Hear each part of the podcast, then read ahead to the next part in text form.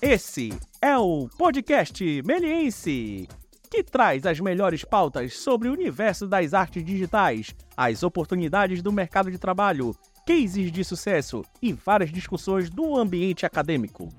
Gravado diretamente do melhor lugar para tudo isso, a Faculdade Melies, a número 1 um da América Latina.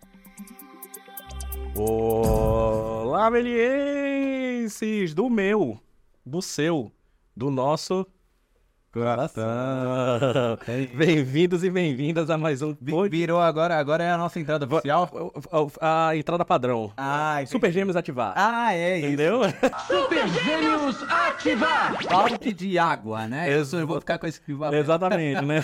Em forma de águia, né? É, é sempre um, um virava água, né? Exatamente. Mas, que aí a águia tinha que levar e jogar na cabeça do. Exatamente. Estamos aqui ainda com as nossas canecas do. Como é? A- da porcelana georgística. Isso, né? Fazendo a propaganda aí da Melier. Quem vier aqui aqui, na ó. Melier pode comprar suas canecas e outros Dá outro produtos sabor pra. e água. tudo isso. E hoje, cara, a gente tem uma. Acho que um. Vamos falar assim, um prazer de ter, né? Esse convidado. Esses convidados, mas principalmente o convidado, né? Temos uma participação especial Vamos de- chamar isso, uma Mais participação uma- especial, mais um- mas de, um- de um outro apresentador e o convidado celebradíssimo. Podemos falar o menino do mundo. Olha só, já então já Né? deu toda a dica. Já deu uma dica aí, já deu uma história aí. E hoje a gente tem o prazer de receber aqui como convidado o glorioso, como fala o rei da- da- das, da- dos elogios, o inoxidável, o que quiser dizer, o brilhante, né? Inoxidável. Ale Abreu, bem-vindo, Ale, ao nosso podcast. Obrigado, gente. Muito obrigado aí pela presença. Prazer estar aqui. O João aqui tá hoje com a gente também, né? Tá presente aqui Também com não deixa de ser um convidado, Participando. participação especial. participação É, especial, é. participação especial aqui como Tô aqui em forma, forma d'água com todos esses elogios. Aí, ó, a gente tá meio fluido, né? Exatamente. Bom. A Ale que, que veio aqui na Melier faz acho que uns 10 anos, né? Se a gente for ver, tem uns 10 anos aqui que você veio. Eu, eu acho que é por aí, né? Tem até o quadro aqui, né? Assinado pelo tá Ale. ali, ó, datado. É 2014, não foi que você falou que foi o lançamento, não é? Exatamente, 2014. É, foi feito. Tá, O filme, o filme, o Menino Imundo é de 2013, lançou em 2014. Agora, quando eu estive aqui, eu não sei se é, acho que se é a data desse, É ali, ó. desse ó, 2017. Ah, é 17. é 17. Ah, faz tanto. é, não, vamos lá, vamos lá. Vamos Não, tá- é que pra nós, porque você teve no outro prédio, né? Não foi nesse. Não tinha um espaço. Não tinha um podcast, exatamente, exatamente. Mas, Ale, primeiramente, cara, é, muito obrigado pela sua presença. A gente agradece muito você ter dado um pouquinho do seu tempo aí. Eu sei que você deve estar também na correria de novos projetos e tudo isso. Agora eu tô tranquilo. Tá É um tranquilo? prazer imenso estar aqui. Sei que eu tava devendo esse, esse momento aqui junto do- de vocês e, e bater esse papo. Não, esse bate-papo é, é necessário e, e- e- e acho que para todo, todos os nossos alunos, todos os nossos ouvintes, não só alunos, mas pessoas que são apaixonadas, né? Pelo mercado do, das artes aí, artes digitais, artes plásticas e todo tipo de arte. Acho que essa Não, eu já vou, já vou sequestrar esse papo, porque eu avisei pro pessoal da pós, que eu dou aula, que eu ia entrevistar o, o Ale. Aí a aula. Não, eh, eu cometi a burrada de falar isso no meio da aula. Não teve mais aula, né? que aí começaram a falar o que eles queriam saber do Ale, que queriam saber da produção. Acabou. Aí eu falei, não, então vamos falar Você até trouxe perguntas Trouxe. né, do, do- do pessoal. Mas só para quem não conhece a Lê Abreu, né? Eu acho que poucas pessoas aí, mas sempre é bom apresentar. A Lê é artista plástico, animador, diretor, desenhista, tá, do, diretor aí, criador do Menino Mundo, Perlimps, que lançou aí esse ano, né, também. Ah, grande sucesso em Anecia, tanto Menino Mundo quanto Perlimps. Também tem a série aí, né, Vivi e a Vivi Viravento. Vivi Viravento, né? Tem outro longa também chamado Garoto Cósmico, né? O Garoto Cósmico, a gente pode falar aí sobre as produções e tudo isso. Mas, Ale, cara, é... tudo isso aí, mais um pouco, eu queria fazer uma pergunta aí para começar o nosso podcast, que é o seguinte: qual foi o momento da sua vida que você falou, que você teve aquele estalo e falou assim, vou viver de arte? Que você descobriu assim e falou, não, isso aqui é o que eu gosto, isso aqui é o que eu quero e vou começar a galgar minha vida em cima da arte. Acho que são. são eu posso responder du- duas, duas perguntas aí, eu acho. A primeira é, é, é, é te dizer que eu nunca pensei em viver de outra coisa. né? Assim, eu, eu sempre desenhei e, eu, eu, assim, eu tenho as, as memórias mais afetivas, assim, da minha vida, elas são relacionadas ao desenho. É, então, assim, eu tenho memórias antigas, com 5, 4 anos de idade, é, em que está presente o meu amor pelo desenho, está presente é, o desenho como forma de expressão, como forma de, de entendimento, ou até como mediação do mundo, né? Então, o desenho para mim sempre foi uma, uma, uma ferramenta é, muito potente, né? De estar no mundo. É, diante de, de, de tudo que isso significa, né? De angústias, de alegrias, de medos, de dúvidas. E o desenho sempre permeou para mim esse, essa relação, né? Aí, a segundo, o segundo ponto é, sim, eu, eu sempre sonhei em seguir desenhando. O fato é que teve um momento, depois de muita dúvida, de que se isso poderia ser a, a base de, do meu sustento, né, como adulto, né, na, na vida, e que aí teve um momento que eu falei, poxa, não, eu acho que dá para seguir vivendo dessa coisa que eu mais amo e que me dá um outro sustento que é fundamental e que eu não podia largar. Então, eu, eu lembro que mesmo diante de toda insegurança, é, é, uma, uma decisão que eu tinha tido na vida era que eu nunca pararia de desenhar. E por mais que eu não sobrevivesse de desenho, e olha, eu cresci num, num, num mundo um pouco diferente do, do mundo de hoje, e não tinha uma faculdade de. Não tinha Melier para eu seguir. É, eram poucos os estúdios que tinha para a gente seguir, para ter uma formação. Então eu pensava, ah, eu vou, sei lá, eu vou ter uns.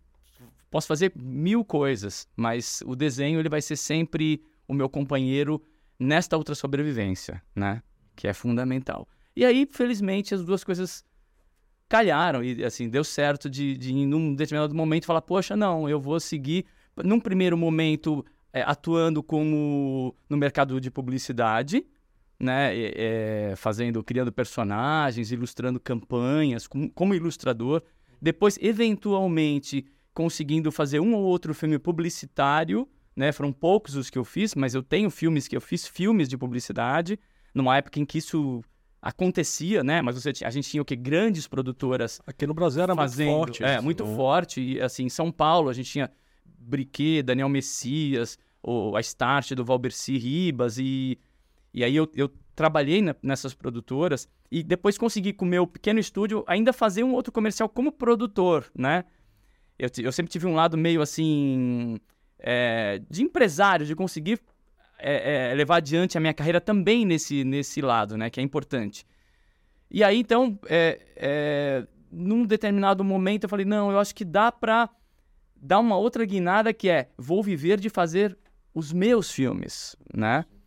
E, enfim, é, aí tem história pra gente contar.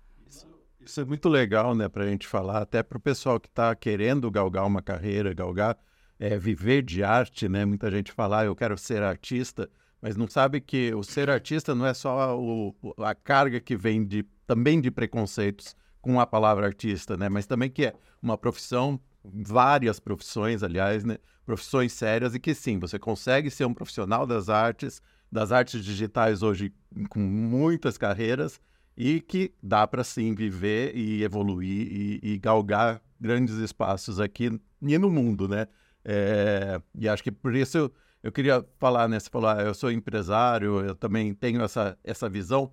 Muitos dos artistas que se formam no, na Melies têm a visão de ser artista, mas como que você concilia isso e como que você viabiliza né, os seus projetos? É, é que é um lado importantíssimo, né?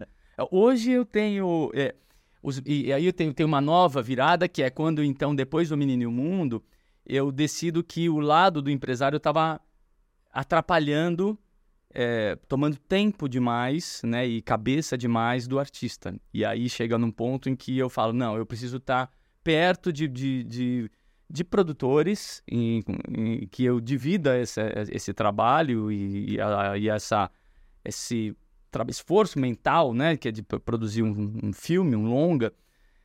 E aí eu, eu parti então para formar essas parcerias, né? E aí no Perlimps, pela primeira vez eu tenho é, produtores trabalhando comigo, né? No caso do Pelips, eu, é, é, eu tive a sorte de encontrar a Buriti Filmes, né? Laís Bodansky e Luiz Bolognese.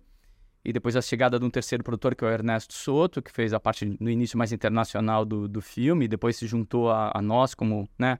Esses quatro produtores, né? É, e que é, deram essa segurança para eu poder focar mais no, no na parte de, de, direção do filme, né, de criação dos personagens e tal.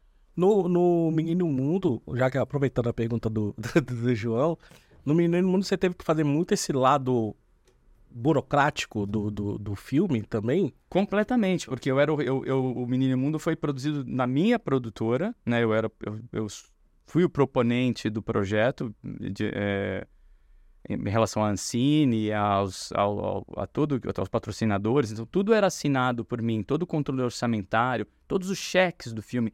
Isso toma um, um espaço, mais do que um tempo, um espaço mental, né? Uma preocupação de fazer tudo correto, né?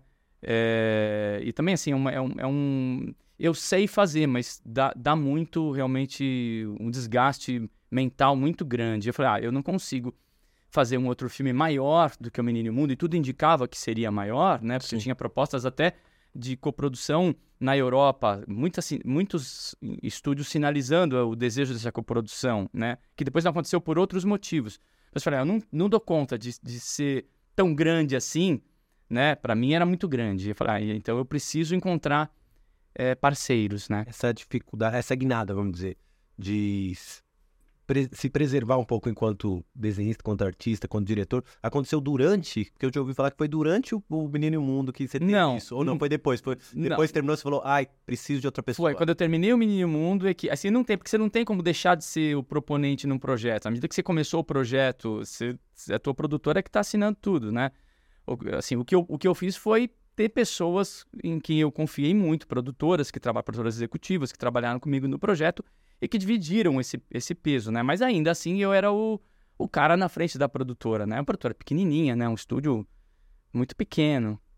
Ela fazia meu segundo longa, né? Pela repercussão que teve, as pessoas não imaginam o quanto ele, assim, foi pequeno pelo, pela repercussão. Porque foi, foi sempre né? um trabalho de formiguinha, sabe? O menino, o menino assim, foi desde o do, do, do início de, de, pensar o filme. É sempre uma, uma, equipe muito pequena, de, procurando gente muito talentosa, gente com quem eu me desse bem, é, e aí depois com, com, apesar das grandes conquistas que o filme teve, mas por trás tem sempre ali aquelas quatro, cinco pessoas trabalhando demais e sonhando demais é, é, caminhos para os filmes, né? E, e, o primeiro, só para a gente, você falou, né, do o, o Menino do Mundo foi seu segundo longa, né? Uhum. O primeiro foi o Garoto, Garoto Cósmico. Cósmico.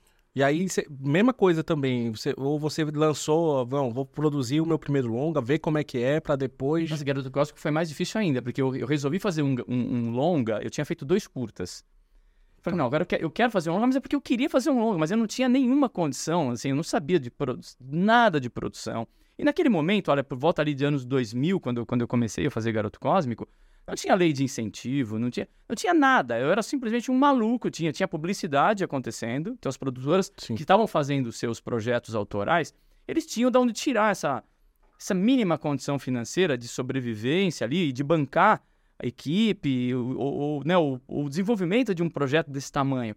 Eu fui assim, eu era um moleque com muita vontade de fazer as coisas. E falei, yeah, e ainda com traço que precisava amadurecer, mas eu tinha tanta vontade, a vontade falava tão alto, eu falava, não, vou fazer isso aqui do jeito que der.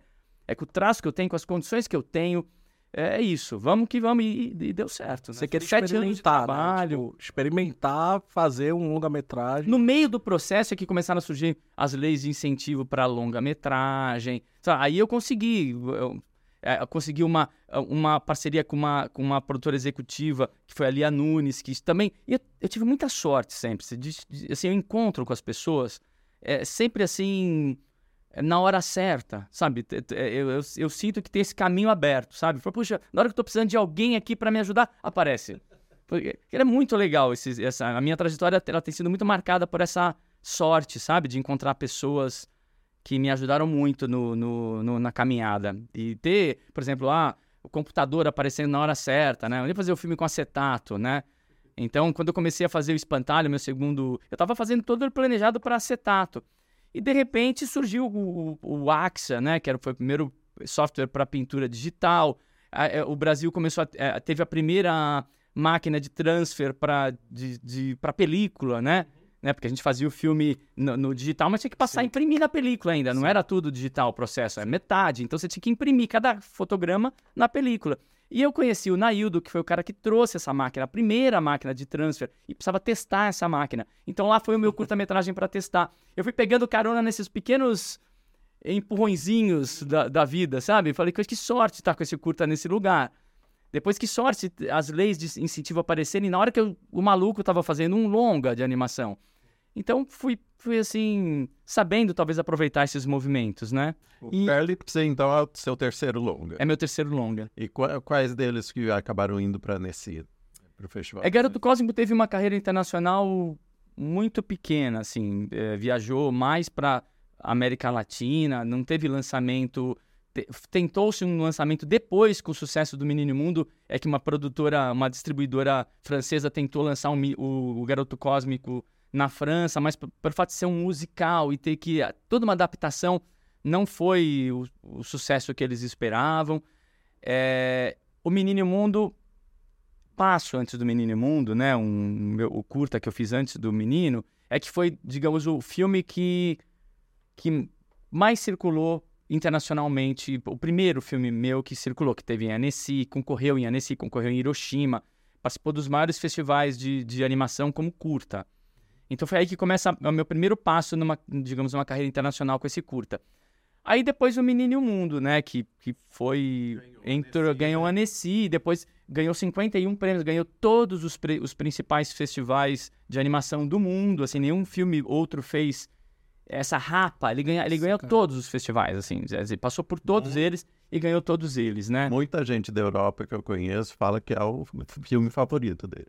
É, ele na França é- é- é, chegou a semana passada em 500 mil, está em, em circuito lá ainda, né, na, na escola no cinema, e completou 500 mil espectadores na França na semana passada, né, eu tive essa, essa notícia do nosso distribuidor comemorando esse marco. Que legal. Então, o, o, o menino foi que abriu essas portas, digamos, para até para a possibilidade de coproduções, né? Que isso, isso também é muito interessante, né? Porque a Europa coproduz muito, né? A, a cena independente da Europa, né? Eles têm lá, os estúdios dão as mãos mesmo, assim, e trabalham juntos, né? Os filmes do Tom Moore são sempre coproduzidos, né? E eu meio que, quando, quando o menino venceu a Annecy, é, o Didier Brunet, que é o produtor de Bicicletas de Belleville, do Kirikou, e, enfim, montou depois uma outra produtora e, e passou a produzir um monte de... O principal produtor de animação francês, ele me escreveu falando assim, olha, que tal, vamos tomar um café em, em Paris? E eu tava em Annecy e ia passar por Paris, né? Ia ficar lá um ou dois dias negócio do voo e tal, ou por algum compromisso da nossa distribuidora com o Menino Imundo. E falei, ah, claro, né? E, e fui bater um papo com ele, assim. Aí foi o primeiro contato que eu tive com essa cena mais próxima, né? Com esses produtores de- dessa cena independente, né? E depois eu fui conhecendo quase todos eles, assim, e tive convite, assim, tanto do Didier para que me, nes- neste encontro ele me, falou, me fez prometer que ele seria o primeiro a ler o roteiro do meu, do meu próximo longa, né? Isso de fato aconteceu depois. Eu prometi para ele e, e depois encontrei com ele de novo para ele ler. E todos tentaram, tanto o Didier quanto estúdios eh, na, na Dinamarca, em Luxemburgo, que são esses que coproduzem, que tem esse, esse, essa proximidade, aí, esse grupo, tentaram coproduzir Perlimps, né? Mas aí por outras histórias, por outros problemas, que é uma questão de, de protecionismo europeu, acabou que não. Perlimps não, não virou um filme europeu, né? Entendi. É, é muito legal essa nossa, essa nossa indústria, né? Porque apesar de ter muita gente trabalhando, né, ter uma indústria glo- global, a gente acaba conhecendo muita gente mundialmente mesmo, tendo... É, e pessoas que a gente é fã, né? Então, assim, É, pô, então é muito legal isso, né? É muito bacana. Você poder almoçar, né, com outros diretores, gente que você, você admira, né, assim, e, e poder bater papo com esses produtores, ver que eles têm interesse. Quando a gente foi pra... pra no- a- assim que a gente estava começando a pré do, do, do Perlimps, um desses é, é, produtores, o, o pessoal do Estúdio 352 em Luxemburgo, eles estavam eles eram parceiros, eles estavam coproduzindo o Breadwinner e tinham acabado de encerrar a parte de animação de Breadwinner lá. E aí ele disponibilizou a equipe de animação do Breadwinner para fazer um, um, teste de Perlimps. Aí eu fui para lá com, com o projeto ainda, assim, comecinho de projeto, né? Ainda em pré-produção, é, fa fazer uns testes de animação. Passei uma semana com, a, com essa equipezinha que tinha acabado de, de fazer o Breadwinner, é, testando os, a animação de Kleber ou de Perlings. Che chegou a, a, se aproveitar alguma coisa? Não, não. Aproveitar no sentido sim, de que ah, a, gente a experiência. É, a experiência é, de que sim, ah, sim. o que é bom fazer, o que não é tal, mas não por conta de a Já te deu produção um, um pouco na produção, é, né? E não foi por falta de. Assim, eles tiveram muito desejo de entrar nesse, no, no, no Perlimps. Só que aí essa coisa de ponto. Lá tem um sistema de pontuação, né? Como eu, eu era o diretor, o roteirista, o diretor de arte, o border, não sei, uma série de coisas. Eu fui, eu fui abraçando as pontuações e não sobrou pontuação pro, pro europeu, né? E não tinha como esconder isso, falar maquiar, né? Falar, não, põe aí um outro. Não teve jeito de contornar essa questão e a gente meio que obrigou a gente a fazer a produção toda no Brasil. Já que a gente está falando desse circuito, né, de, do, do, do, do, sucesso dos seus filmes ali na Europa, né, principalmente na França, acho que tem, tem, tem muito isso. Por um lado, te magoou um pouco o mercado interno aqui não absorver tanto esse, esse seu o, o produto o produto brasileiro, né? A gente estava até conversando em off aqui, né? um dos piores, um, infelizmente, dos piores mercados para um longa-metragem brasileiro é o mercado brasileiro. Isso te decepciona um pouco assim, né? De, de... Porque o seu filme, o Menino Mundo, pra quem não sabe, deve saber, concorreu ao Oscar em 2016 com grandes nomes.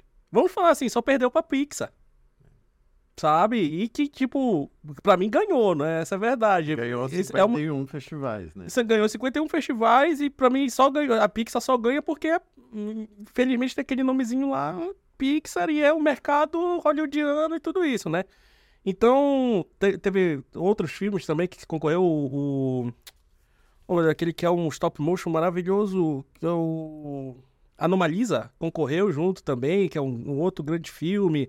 Shawn, o, do, o Shawn Carneiro também concorreu junto com, com, Inglês, com o Menino Mundo, exatamente. E você fala pra mim, pô, chegou aqui. E o filme da Ghibli. E tem um filme da Ghibli, verdade.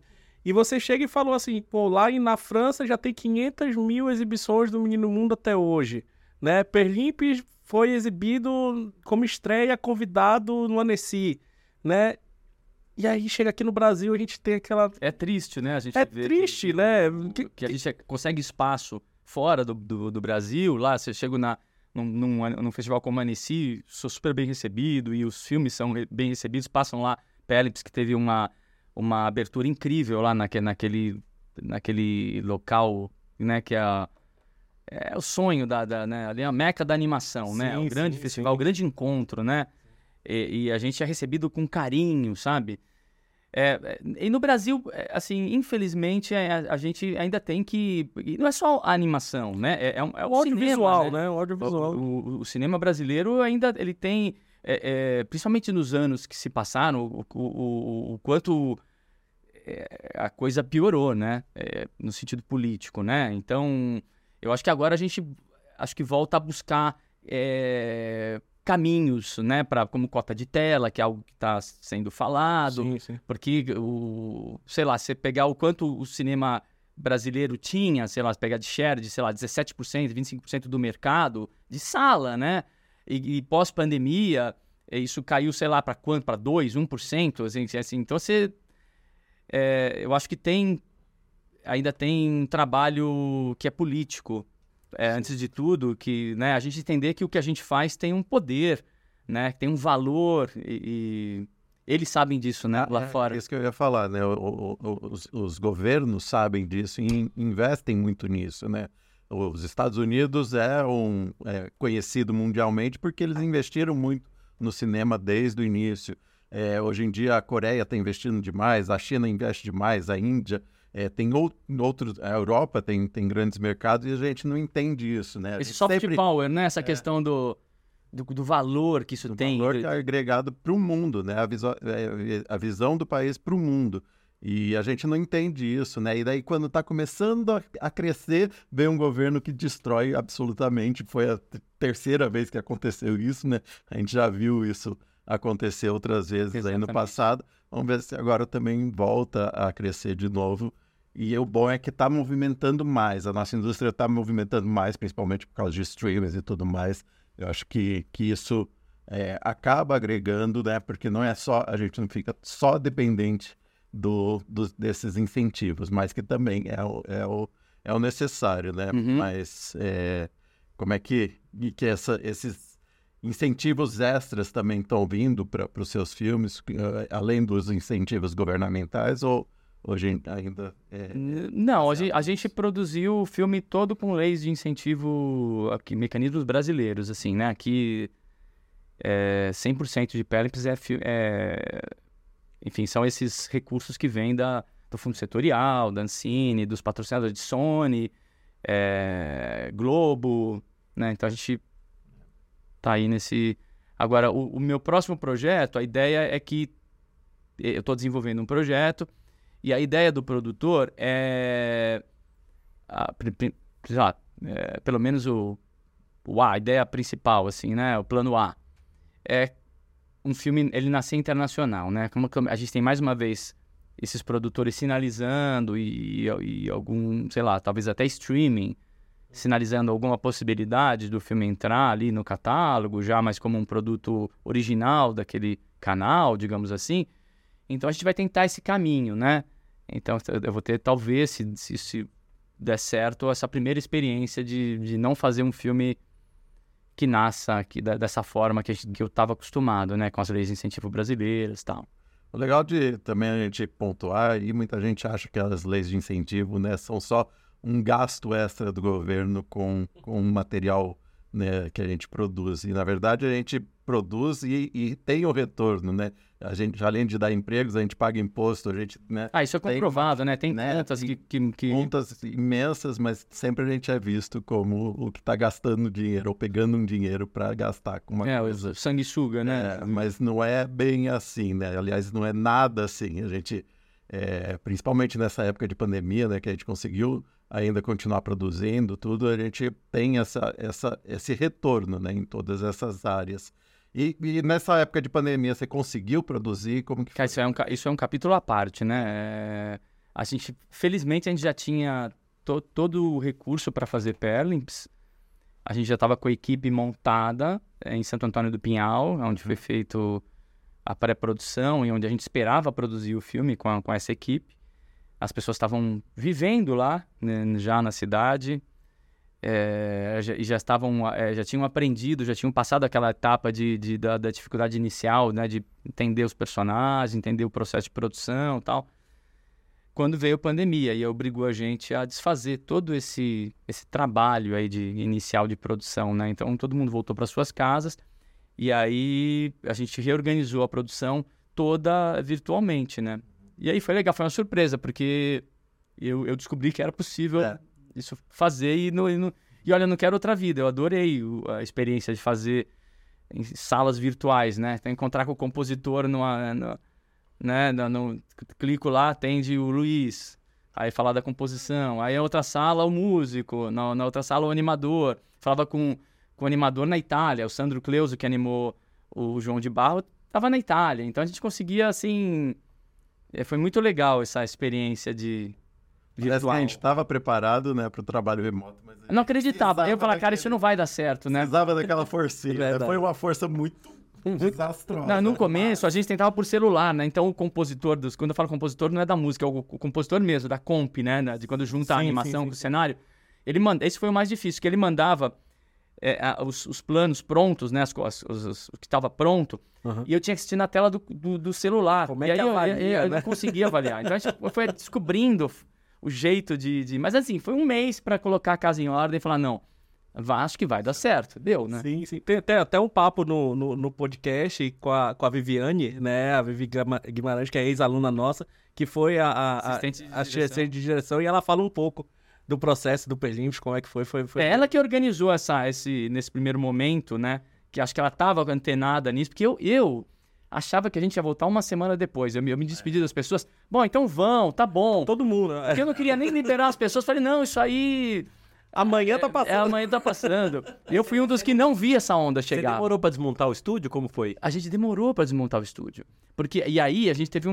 um- aconteceu A gente tinha, a gente tinha uma casa lá em Santo Antônio, é, já toda organizada e tal, era um lugar delicioso, assim.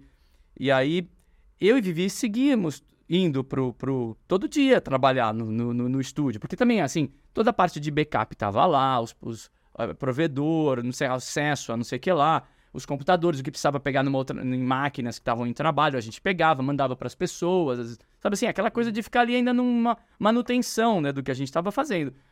E aí, um, um- um dia a gente estava lá trabalhando e ouviu a porta da casa abrir, assim. E aquela tensão, ninguém sabia o que estava acontecendo, né? Assim, to- um, tudo parado. E aí, a gente, oi, tava achando que fosse alguém que estava entrando da, da equipe e ninguém respondeu. E aí a gente desceu e a porta aberta. Quer dizer, alguém tinha entrado ali na casa, enfim. Aí eu falei, bom, acho que tá. Né, agora a gente, talvez o sinal da gente. Aí nesse dia eu peguei o. o- E era aquelas ruas todas vazias, né? Cidade morta, né? Cidade fantasma, assim.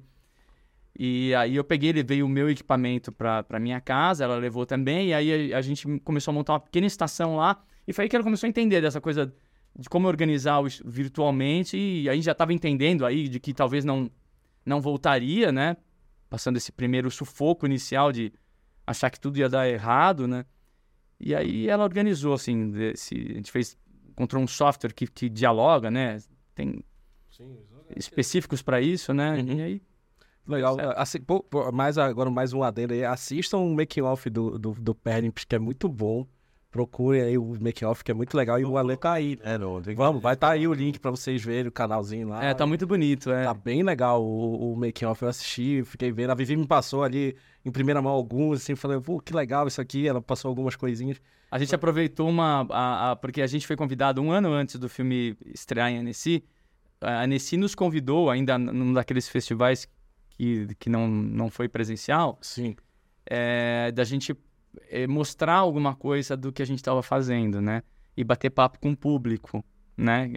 Ah, virtualmente. E aí a gente chamou um pessoal que foi para lá para criar esse, esse, esse vídeo para mostrar o que. Aí depois acabou que eles tinha, tinha tanto material legal que eles gravaram que virou esse making off, né? Mas originalmente era é, essa peça que ia mostrar Pelimps para Annecy pela primeira vez. Opa! Chegou até aqui, hein? Então quer dizer que o nosso podcast tá muito interessante. Calma. Antes daquela pergunta tradicional para você no nosso podcast, vamos dar um recadinho. Tá curioso sobre esse mundo das artes digitais? Quer ter uma imersão maior nesse mundo? Quer fazer parte do mundo meliense? Então vai lá no nosso site, conhece mais sobre os nossos cursos, mate suas curiosidades, saiba mais sobre as grades do curso e tudo que a gente oferece para você. Além disso, também siga as redes sociais da faculdade para saber mais sobre os eventos, lives, novos episódios do podcast. Beleza? Então, depois disso, vamos para nossa perguntinha do podcast. A pergunta do episódio é: Quais seus pontos prós e contras sobre o cinema nacional? Da produção, da divulgação, do seu consumo. Então queremos saber um pouco mais de você sobre esse assunto, beleza? Então vamos voltar aqui ao nosso papo.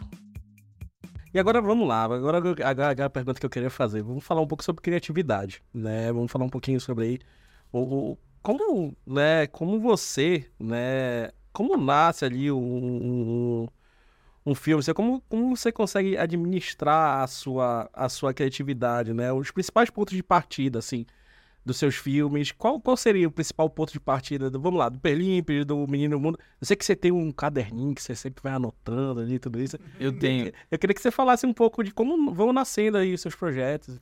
Olha, acho que a primeira coisa que eu sempre falo é que eu, eu não sei de nada. É é essa sensação primeira que vem quando me perguntam, sabe? E aí eu falo que, que não saber tem uma potência muito grande. Porque quando você não sabe e você dá de cara com essa ignorância, assim, você fala, você, é- é- aí você parece que abre para inúmeras possibilidades, né? E aí e eu acho que esses filmes todos nascem de uma curiosidade por algo que eu ainda não sei dizer, né? É, mas que vai me apresentando algumas pistas e, e essa curiosidade vai me levando para dentro de um universo a princípio. Então com- acho que começa sempre com com com a sensação de eu estar entrando num lugar que eu desconheço. Eu não tenho respostas prontas e é uma sensação um ambiente caótico, porque como eu não sei de nada, eu fico perdido, me sinto muito perdido nesse, nesses universos. E tento ficar ali nesse lugar perdido e, e bagunçado, caótico, pelo maior tempo que eu puder, que eu aguentar, porque é ruim, né? A pior coisa que tem para um criador é ficar no meio dessa bagunça, para não sei. Como é que eu não sei? Né? Eu quero resolver logo. Mas acho que não resolver logo vai trazendo possibilidades e respostas que são menos óbvias, né? Então, Menino Mundo, eu fiquei nessa angústia. Esse foi o mais radical, né? Porque eu fiquei nessa angústia quase que até o final do filme. Eu não sabia de nada. Assim, fui descobrindo. Mas, é, por exemplo, eu entender a relação dos personagens, da, do menino com o velho, com o jovem no Menino Mundo, foi da metade pro final do, do filme. Que eu falei, caramba, agora eu entendi onde é essa peça. E uma pecinha lá que, tava, que ia ser colocada nos créditos do Menino e Mundo, e que eu falei, caramba, não, essa pecinha que era que faltava e que aí que eu falei, ó, o filme ficou pronto. Que aí trouxe lá pra dentro do filme, que era aquela bandinha que aparece. Aquilo ia ser uma brincadeira que, que ela existia como, como uma peça que surgiu. Eu falei, cara, isso é do filme, mas não cabe no filme. Não cabe porque eu não sabia o lugar. Então eu vivo nesse caos, assim, aberto a essas possibilidades, quase como um viajante chegando num lugar e entrando nesse universo. No caso do menino, teve a força de encontrar aquele personagem, o jeito de desenhar o personagem, e aí eu, eu peguei o jeito de desenhar o menino e fui desenhando passarinho, planta, coqueiro, eh, barco, e, e fui povoando o universo. Eu falei, eu não sei, assim, eu não sei onde eu estou, criando cidades, criando é, condições dessas pessoas, né? imaginando que é um lugar meio que uma América Latina. Como eu já vinha de um processo de pesquisa para um, um documentário sobre América Latina e questões geopolíticas, então isso acabou entrando com uma força bastante grande no, no Menino e o Mundo, quase como um mundo, se tivesse um mundo pronto. E depois eu encontrei aquele menino, coloquei nesse mundo e fui encontrando essas, essas pecinhas, né? Pernips não foi muito diferente, assim, mas teve uma, um amparo, digamos, é, diferente do menino, de uma dramaturgia que vem com a força de estar tá perto de, do Luiz Bolognese e da Laís Bodansky, principalmente, né? E de ter tido uma equipe de board que também, assim como a Vivi, e, e, uma outra equipe que teve comigo na fase de board, e que a gente trabalhou bastante a dramaturgia, ou seja, o board chegou para mudar a, o roteiro. Então a gente fazia board, alterando o roteiro, depois assistia o board, ia para uma etapa de texto, escrevia, depois voltava para board, mudava de novo esse texto. E o filme foi meio que que sendo levado a partir da, da, da, dramaturgia, né? Então, quando, quando eu comecei Perlimps, eu já sabia como era o filme, da, o final da história, né? Não, não, então, foi uma experiência nesse sentido menos radical que O Menino e o Mundo. Mas também não tinha como, era um filme que tinha diálogo pra caramba, é um filme que tinha, é, é, assim, uma outra condição de produção que não me permitia ser, assim, seguir por um caminho como Sim. eu fiz no Menino, né? Ah, não sei o filme. Eu falo produto que eu não sei o final do filme. A liberdade ah, chegar lá no final. Deu, né? É. A liberdade que o Menino do Mundo te deu, criativa. Mas que eu, e que eu sigo. Sim. Eu costumo falar assim que, que, que o processo criativo em geral para os artistas, eu vejo isso é, em um ou outro, mas comigo é muito forte. É, e eu entendi isso no meu trabalho. Em que tem um processo meio de tese e antítese, sabe? Então, assim, eu faço um filme em que é um fundo é, é, minimalista, é um fundo branco, é um não tem diálogo, é, sabe o diálogo é de, de trás para frente. E, e, aí eu, eu é, é 2D, né, o menino. E isso me empurra numa vontade de fazer um filme com extremo colorido, com personagens tendo diálogo, personagens que eu desenho buscando um, um, uma, uma terceira dimensão, né? Que eu não, não me preocupava no, no, no menino, né? Então, um, um, filme joga para o outro. Isso é um aprendizado, digamos, é de desenho muito legal, porque você tem, o que você aprende agora aqui no, no, no, no que eu desenvolvi no Perlimps, animando esses personagens desse jeito, completamente diferente do menino, eu levo para um outro projeto que acaba sendo uma mistura desses dois, né? Como é que eu chego num terceiro projeto com o aprendizado do Menino Mundo, com o aprendizado é, de direção de arte e, e de animação de Perlimps, né? É, então, eu acho que os filmes eles vão dando essa, essa para mim, muito esse sentido de ir para um lado, depois vai para o outro, encontra um balanço, tem uma nova, um novo caminho que vira uma nova tese, né? Que vai precisar de uma outra antítese. Então, é, é interessante pensar desse jeito. É bom, é legal que, que a gente fala isso muito com os alunos, né? Leve a experiência de um projeto anterior para o próximo, seja essa experiência boa, positiva, uma experiência, a experiência, eu falo, um erro, um acerto, vai, vai galgando, né? Não, não fica naquele negócio martelando um projeto só, né? Leva pro próximo, vai pro outro, vai pro outro, isso é muito interessante. É, e esse trabalho de amadurecimento do amadurecimento artístico, né? Ele é muito sofrido. Ele é uma tortura, né? Porque todo mundo que desenha sabe o quanto é torturante você você você quer, você sabe muitas vezes o caminho que você quer tomar, mas não é fácil. É, o- é, é, é, é dura, né? Você falou que o traço não tá bom ainda. Eu queria saber mais disso. Como que é esse ne- negócio? Porque eu, eu sou professor de desenho e eu desenho também. Tem isso, né? Que você acha que o traço não tá bom, mas você já quer fazer um projeto. É, eu te falo isso que é, é uma- a, a tortura é essa, porque você quer, você quer que, que aquilo flua, né? Só que não, não é, é que nem uma escultura que ainda é muito, o barro ainda é muito duro de mexer, né? Ele é rígido. E, a- e eu acho que o- com o tempo e com o amadurecimento artístico, de visão, eu acho que esse barro ele vai ficando mais fácil, né? Porque você vai se apegando no, no que é mais essencial no desenho, né? E desenho é isso, é você ir se libertando de maneirismos, né? É de se libertando daquilo que você achava que era bonito e que às vezes nem era. Então você passa, pa- pa- é um amadurecimento do olhar, sobretudo, né? De você enxergar e falar, poxa, não, aqui eu é, é- é com menos eu consigo mais, muitas vezes, né? Aqueles memes que circulam também com os meus alunos, né? Às vezes que é tipo um desenho realista, sei lá, do cavalo e tal. Aí fala, é amador. Aí mostra o desenho do, do Charlie Brown, do Snoopy, profissional. Esse é Porque quando a gente vai amadurecendo, a gente vai percebendo o quanto desenhos simples como Menino Mundo, como Peanuts, do, do Charles Schultz, você fala, mano, tá pronto. Com pouco ali, aquela casinha do Snoopy é tudo. Mas leva uma vida pro, pro Chu chegar naquilo. Total, né? Total. É, é, ali, ali tem tudo, essa essência do de- e, desenho puro, né? É, é- é um, tra- é um- é um caminho lindo, mas é muito. E quem está fazendo o caminho sabe o quanto é difícil. Que é um trabalho da gente, principalmente da gente se entender.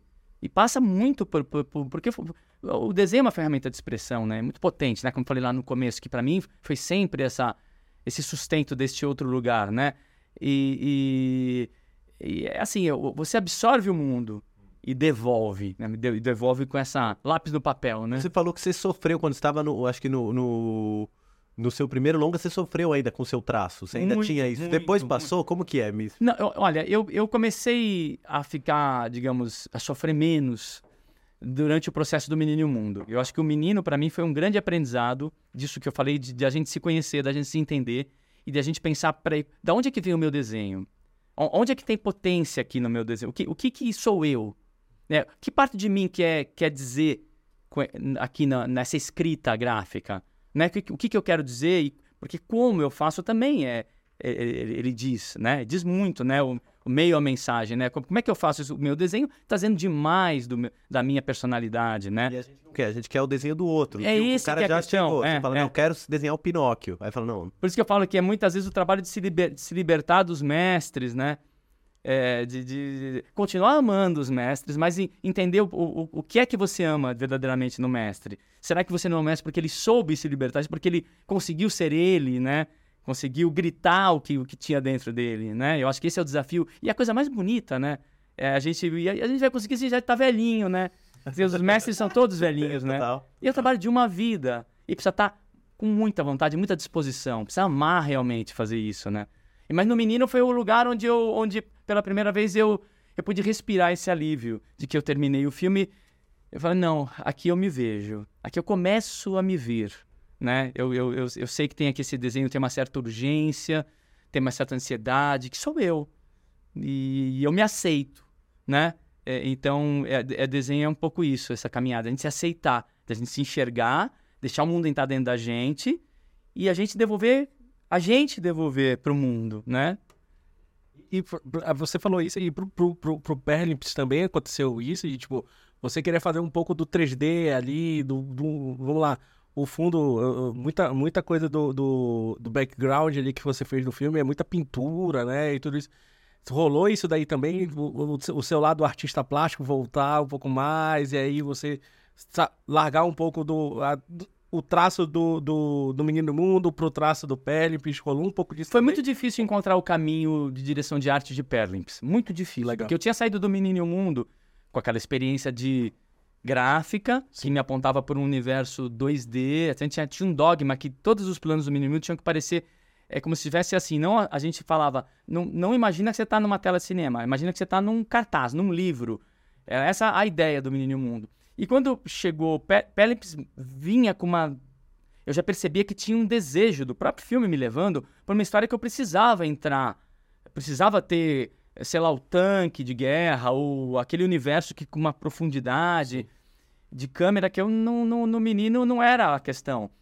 E aí, em, num determinado momento, quando você falou da, do, da parte plástica e do artista plástico, isso está sempre misturado no meu trabalho, né? Eu sempre trago muito do aprendizado da pintura, que eu- eu- é uma coisa que eu exercito é, com frequência, é, faz parte do meu dia a dia, né? Sim. Então, é, é, eu peguei uma, uma, uma... Eu vi lá uma coisa toda borrada e eu falei, poxa, eu vou, eu vou tentar... Porque eu estava tratando de um jardim da infância, sobretudo. O lugar de Perlips é o- o- a infância transformada em lugar físico. Né? É esse momento da vida da gente. Eu falei, não, eu vou pegar esse momento que é tão rico e eu quero, eu quero que essa história se passe nesse momento, nesse lugar que é a infância. Imaginário, né? Então, mas como que é a infância? E aí, eu, eu- me vem aquela... a- claro, você vai buscar nas memórias, né? Aquela memória daquele, daquela cor difusa, de você ouvir os adultos falarem, é, e de tudo tá ainda com uma certa... É, tudo que é, é pequeno pro, pro, pro uma sala, pequena pro adulto, é imensa para... Então tudo tem aquele, aquela, aquele lá no fundo você não vê as coisas. Então eu falei, cara, tem alguma coisa aqui nessa mistura de cor, nesse, nesses borrões, que é, essa, essa possibilidade da infância de tocar num lugar que é abstrato, sabe? É- Ela parece que tá- tem uma conexão da infância com algo é, imponderável, né? Eu falei, cara, e, es- e essa conexão, parece que é só a criança esticar o braço que ela toca num anjo, né? Então, assim, Sim. é, tá ali, tá tudo do lado, é, é fresco. Então, eu achei que esse caminho da, da abstração poderia me levar. Então, o Pernibus começou aí, em pegar essa mancha, colocar no computador, a mancha de tinta acrílica, que eu tinha um monte, Uhum. olhar pra ela e falar, bom, mas eu preciso agora colocar esses personagens aqui, eles ficavam completamente destacados, né? Então, daí foi que eu, que eu cheguei na conclusão de que eu deveria criar uma, uma atmosfera, assim, criar alguns elementos é, em digital. Eh, Primeiro começar é, é, maquiando essas, essa, é, tra- trazendo essa, essa informação que era pincelada e trazendo assim, transformar essa pincelada numa algo que pareça mais uma folha, cada vez menos abstrato, cada vez mais ah, ah, realista, até o ponto de chegar e ao mesmo tempo ir trocando a técnica para um digital, né? Então todo o cenário de Perms é esse exercício, sair de uma coisa completamente abstrata, passar por um, digamos, um impressionismo, chegar no, no, no realismo e chegar nessa linguagem chapada de onde tem Claé e Bruot. E aí vira quase que uma cama para esses personagens eh, chegarem na- nesse palco aí, né? Então, meio que, que toda a, a- o, o- o- to- todos os cenários do, de Pelips foram feitos, feitos dessa forma. Uns eu consegui com mais sucesso eh, essa fórmula e outros ficou um pouco mais eh, realista demais, duro demais, mas é a experiência, né, que a gente vai ganhando. Sim, sim, sim. Perfeito. Isso, acho que essa, essa, mistura de, de, de técnicas, né? Mistura de, de, de, de camadas, né? A verdade é essa. Isso é, é, é claro no filme, mas é uma coisa que eu achei muito interessante quando assisti. Eu, eu já, eu- quando assisti, eu já sabia, um pouco- eu, eu vi um pouco do making-off e tudo isso. Mas você vê que tudo flui, né? Tudo tem uma fluência. E é isso que agora você falando, falou, pô, camada, fui pensando, fui preparando uma cama para os dois personagens. Né, E depois eu tinha essa Tá ali. bolha, que é onde o filme acontece, a maior parte, era 75% do filme tá dentro desta bolha aí, Sim, né, sim, que é sim, sim. essa bolha da infância, onde tudo é possível e é onde eles vão, sei lá, pra, pro, pro andar em nuvem e vão e coisas, sei lá, uma, uma pequena ruína vira uma cidade esquecida. Então tudo a gente pensava que ali eles estavam, eu sempre imaginei que eles estão ali perdidos num pequeno bosque atrás das casas deles ali.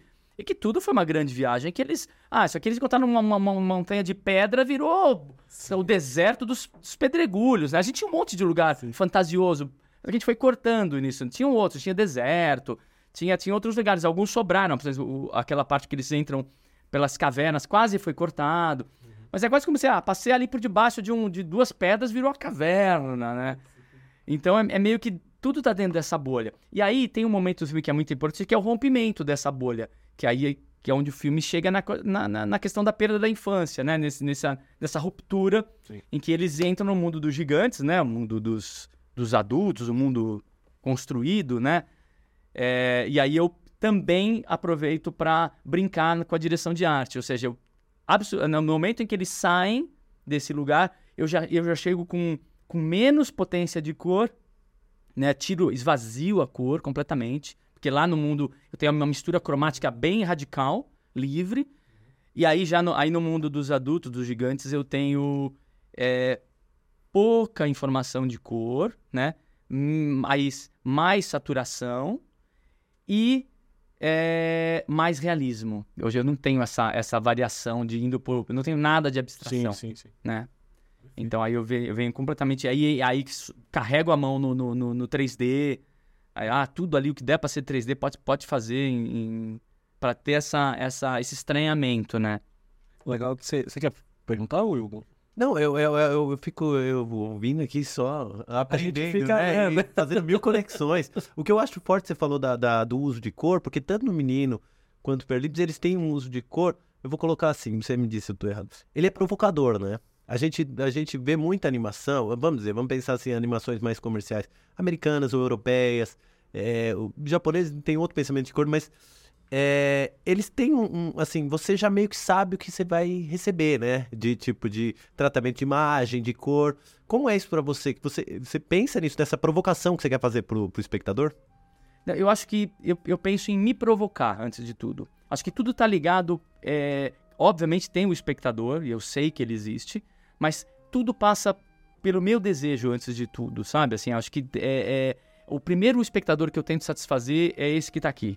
E que tá aqui dentro, né? É, mais do que, do que este aqui, né? Aquele que tá lá dentro e que tá doido por, por, por experimentação. E é ele que precisa estar vivo. Agora, é, eu não tenho muito resposta, como eu falei pra vocês, eu não sei. Agora, a cor pra mim e esse esse do Perlips, ela foi um aprendizado, assim, foi um grande aprendizado meu como artista foi nesse projeto de Perlips, é, é a questão de cor. Tem um momento que ela que manda, né? Então, a hora que você começa a, a- a colocar, é mais você talvez ficar numa certa vibração e o resto é deixar rolar, sabe? Eu, eu não, eu não, eu não, eu não, não é um trabalho muito pensado, né? Das cores, É, não, não, não, não círculo cromático não. complementar. Não, dá pra sentir. Eu, eu- Não. mesmo quem não, talvez quem não entenda disso, sente isso muito forte, né? É quase como jogar um tempero numa comida. É quase como se eu o tempo todo perguntasse pra esse que tá aqui dentro, mas você tá gostando de verdade? Ó, aí, aí ele falava, é quase como se eu ouvisse essa voz. Ó, tá vendo aqui? Joga um laranja ali agora. É um laranja? É, é um laranja. A hora que joga, ela fala, cara, era isso. Então é quase que uma vontade mandando, né? Ah, não, por que não, né? É, é- a cor é um pouco um ato de coragem, né? É, você fala assim, é um ímpeto, né? A cor ela vem de um ímpeto, né? É quase uma composição musical, né? Então, tem há, há muitos artistas que pensam essa, essa, essa coisa da composição cromática muito relacionada à composição musical, né? É, tem, tem várias teorias, né, que relacionam essas. Eu, eu não, não usei essas teorias e não, como não usei o- a questão do- das complementares, não, nunca pensei nisso para Perlips. Conheço, mas não, não usei. Tudo assim, é jazz, né? Foi, é, foi, foi, foi uma brincadeira. Foi uma foi brin-. Mas era o espírito da brincadeira do filme que me potencializou pra Provocar, isso. Exatamente. Não, isso, é, isso é legal. Isso é, isso é- e é, e é uma da, é- a cor é uma das coisas mais difíceis para acho que para qualquer artista, né? E, acaba caindo nesse que você falou, né? Will? A pessoa entra ali e fala, não, deixa eu seguir essa regrinha Não, aqui. é porque tem as regras. Tem as regras. assiste- a gente ensina também na faculdade. É, eu falo pros Nada alunos. impede, né? Quando tem as regras, você não precisa ser gênio. Segue as regras e o bom gosto tá ali, ó. Coloca tanto de macarrão, tanto de sal e vai sair. Exato. Mas tem aquela- aquele momento que o artista, isso é bom lembrar quem é artista, né? O momento que o artista se joga, brinca, esquece a regra. É, vamos- acredita. É. É, não tem nota errada aquela história do, do Miles Davis, não tem Não nota tem nota errada. errada. Vai Tem tocando. aquela que você gosta e tem aquela que você não gosta. Né? É, às vezes um desafino pode cair bem. E eu pensava nisso, falei que eu tô desafinando, olha, mas, pô, tá tão gostoso esse desafinar. É, deixa, deixa. Isso deixa é muito aí. de criança, né? de falar é, é. besteira, né? Eu tenho um filho pequeno, ele só fala coisa errada na hora errada, né? Não, não, é- Mas esse, esse, é- esse- essa, digamos, é- essa filosofia da criança me guiou bastante em Perlimps. Eu acho que é, é, quem me deu autoridade para fazer este tratamento de cor em Perlimps foi a criança. Esta que eu falei que estava aqui, me parece que ela é que está lá. Não, Ah, não é, vai fazer isso um poucas vezes na vida. Faz, vamos se divertir, né? Vamos fazer... Faz o que você quer, de verdade, né? legal. E, e esses aprendizados aí, né, do Menino New Mundo, do Perlips, já tá levando para um, pra um próximo, para o quarto. eu tô, eu tô há cinco meses já trabalhando no desenvolvimento de um, de um, de um projeto novo, de alguma forma volta para o universo do, do Menino e o Mundo. É meio que o meu começou pelo desejo de voltar para dentro desse lugar. Né? Quando eu falei que eu, que, eu, que eu entro nos lugares, né? eu falei, mano, aqui, nesse universo do Menino e o Mundo, ainda tem mais coisa para sair. Então, eu, eu, mais do que fazer um Menino e o Mundo 2, o que seria o mais esperado, Uhum. não, eu falei, eu quero fazer este, este universo do Menino e o Mundo novamente, né? É, é, é, eu quero brincar com essa linguagem de novo. Mas é claro, eu, eu, eu venho diferente. Eu sou o cara que saiu do Menino o Mundo, passou pelo bosque encantado do Perlips e agora volta pro universo do, do, do, do Menino o Mundo, né? As portas estão todas ali, tem uma conexão de um universo pro outro, né? A gente Entrou em descobre. Nárnia ali É, rapidinho. é, é, é, é. Você passa por, tem um oco de uma árvore, você sai naquele universo, que você volta. Entrou no armário ali da, da Eu Nárnia. descobri como voltar ali. Falei, ah, aqui tá, essa, essa é a passagem. Ah, que legal. O, o, a- o- o sucesso de Menino e o Mundo te forçou, porque existe muito essa discussão atual de propriedade intelectual, né? E teve essa, essa, essa sugestões de fora, ou de que Menino e o Mundo vai virar um, um outro produto, um livro, um videogame, isso daí existe? Olha, o, o Didier Brunet, lá na França, é, fez uma experiência muito legal. Eles fizeram um piloto, eles tinham formataram esse projeto de uma série é, infantil com o Menino Mundo protagonizando. O personagem. é, então eles pegaram um documentário, um cara que tinha feito um documentário, pegaram todo aquele material bruto, que era um documentário mostrando como crianças é, iam para a escola em diversos é, lugares do mundo. Então uma, uma tinha que andar uma hora num cavalo, a outra tinha que atravessar uma parte de um deserto, a outra tinha que atravessar um rio para ir para a escola, para estudar.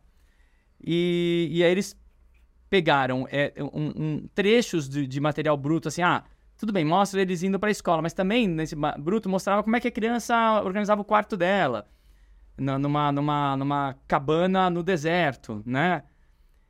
E aí eles, eles, eles criaram esse projeto que tentaram por um tempo, é, mis- fizeram misturar de animação com documentário, né? Cada episódio misturava, então, o menino apresentando imagens reais, contracenando com crianças reais desses lugares. É, e essa, infelizmente não foi, não foi para frente o projeto, mas eles, eles por um tempo trabalharam bastante, né? Eles Fizeram um piloto, foi muito um projeto lindo, assim, que eu torci muito para para vingar. E fora isso, a gente tem a Split, que é um estúdio brasileiro que há algum tempo está trabalhando no desenvolvimento de um, de um game é, baseado no Menino Mundo. Mas assim, expandindo também o universo. Né? Assim como eu estou fazendo no meu projeto novo. Ou seja, quem curtiu o Menino Mundo no sentido de que, caramba, olhava aquelas cidades lá no fundo e falava, cara, eu queria entrar aqui para entender é, como é que tá a situação nas outras cidades? O que, que aconteceu ali? Que, é, aquela cúpula que ele encontra no meio do mar. O que, que é aquilo? Eu queria um pouquinho mais de, de informações desse mundo. É isso que a gente está fazendo. Então é um filme bastante abrangente no sentido de você descobrir os outros mundos que tem lá dentro do menino. E traz a linguagem dos games que é extremamente imersiva, né? Isso, e- e- isso é muito legal. O pessoal da, da Melee viu lá no Big, né? No Big Festival um pouco sobre do jogo e tal. Então, vem coisa... Não, tá muito legal. O tem universo coisa que eles boa expandiram fa- tá muito legal. E aí tem também o complemento que é esse que eu tô expandindo pro, pro meu projeto novo. Então são dois projetos que estão ali buscando entender esse lugar do, esse universo do menino e o mundo. Will com mais um? Mil perguntas, mas não, já estamos dando nosso tempo, né? É, então... a gente tá entrando aí no nosso... Masterclass aqui, não dá vontade de parar. Ah, não, não. Por mim, a gente faz duas horas de podcast aqui, mas a gente precisa... Mas né? coitado, né? Vou gastar toda a saliva do Não, tem um prazer. Olha, assim, eu também sirvo aqui. Se a gente for seguir aqui, mas calma, vai ter mais. né, É. Quem sabe a gente já fez convite que o Ale vir dar uma palestra aqui na faculdade, ser. expandir esse mundo do podcast Total, aqui. isso né, total, né? Tá, fazendo, mas é, antes de tudo, eu queria te agradecer, Ale, pelo maravilhoso papo que a gente tá batendo aqui, que a gente bateu, como a gente falou, poderíamos seguir aí e ir embora. Sei que tem muito mais coisa para falar, mas antes da gente finalizar, eu queria. Acho que você já deu várias eh, dicas e, e- e inspirações aí para os alunos, né? Mas essa coisa. A, gente teve até um aluno que, que tá começando, agora não, não mais que ele já tá no quarto semestre, que foi o Gustavo, mas que estava começando aí no processo do artístico e tudo isso, e que trabalhou no, no, no, no Perlimps, na animação, tudo isso.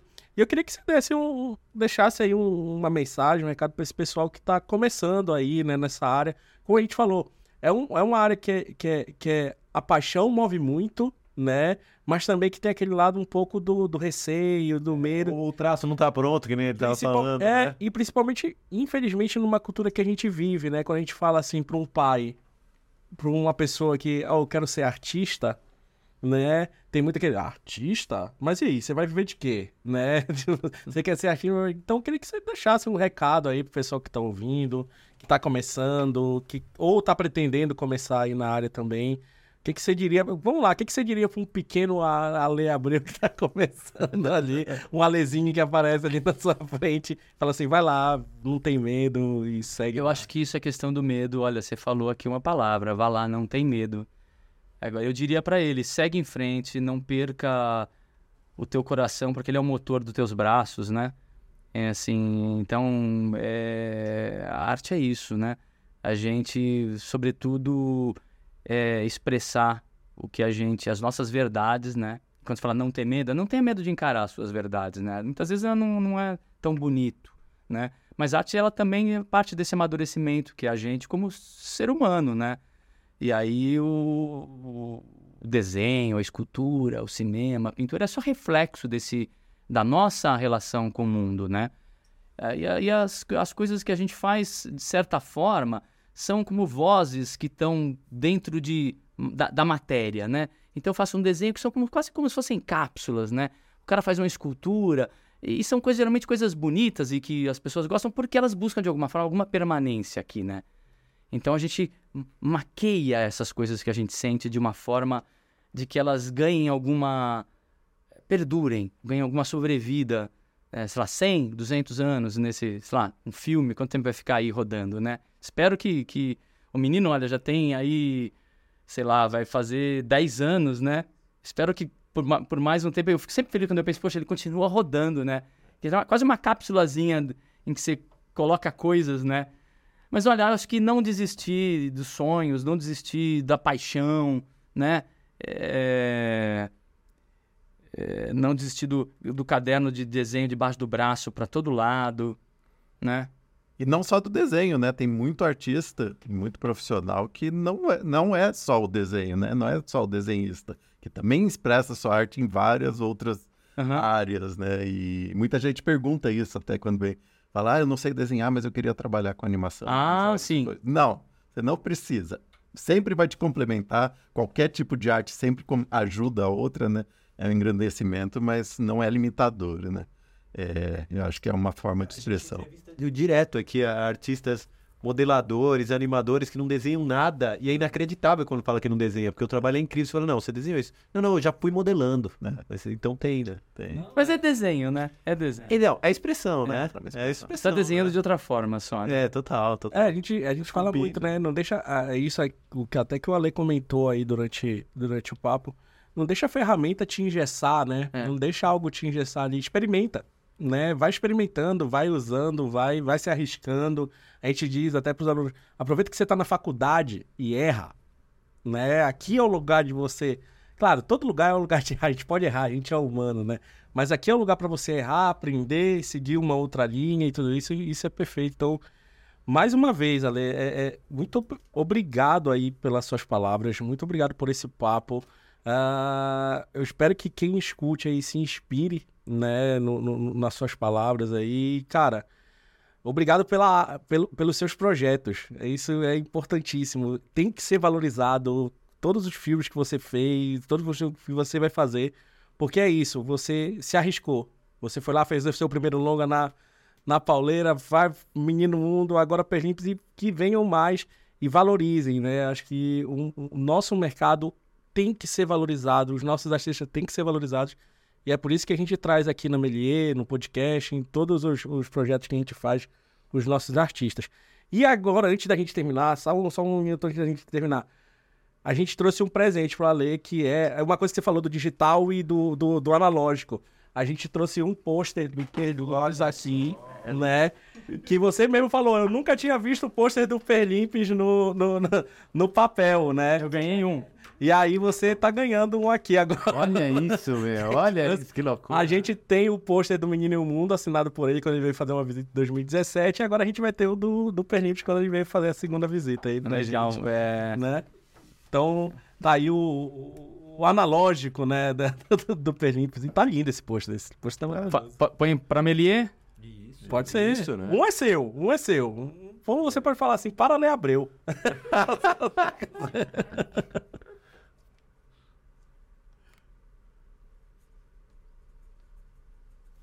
Sair meio errado. Deixa eu fazer um outro. Perfeito, perfeito. Vamos fazer outro. Eu não, não sei do que que tá dizendo. A palavra. Tá. Eu, eu, eu, eu, eu, eu, tem acento? Ah, é, tem os assentos. Tem- Pensa numa casinha. É a casinha, é é a casinha. é assim. E, E. Isso, isso, é. é. Isso foi uma exigência da Tatareta, Da Tata, é. do, Ah, do Jorge Millier. Pauline. Não era, não Isso era. aqui. Isso. Antes não era isso. Era sem assento. Era sem acento, ela exigiu a grafia correta. Perfeito, Pronto, né? agora foi. Um é seu, de presente Isso anda aí. aí pra gente também. Ah, Exigiu a grafia correta também? hoje é 09. 9 de 23. Maravilha. Pronto, tá registrado. Muito obrigado. Ela, ela exigiu a pronúncia correta também? Ela exigiu, não foi, João? A A produção. gente já não sabe até muito. Só não é, não é Melais, nem Mélias. Melis e por aí vai. Então é isso, pessoal. Eu vou enrolar o meu aqui, ó. Fica à vontade, fica à vontade. Enquanto a lei enrola, então a gente... Enquanto a lei enrola, a gente finaliza. A gente enrola também? a gente enrola aqui. Deixa de enrolar. Exatamente. Vamos direto. Então, pessoal, estamos finalizando aqui mais um podcast meliense. Lembrando, né, a gente queria. eh, vamos estar aí no YouTube, né, através de imagem, mas nos streams, nos principais streams estamos aí. Lembrem também, acompanhem as redes sociais da Faculdade Melier. Sempre a gente está colocando lá as novidades, os projetos que a gente está tendo aí. Sempre lançando os curtas dos alunos, projetos de TCC aí dos alunos. Sempre divulgando essa arte que é feita e produzida aqui dentro. Não é isso, meu amigo? É isso, falou tudo e um pouco mais. Então fechamos? Fechou, já era, bora. Então é isso, ficamos por aqui hoje, mais um podcast meliense. Um forte abraço e tchau.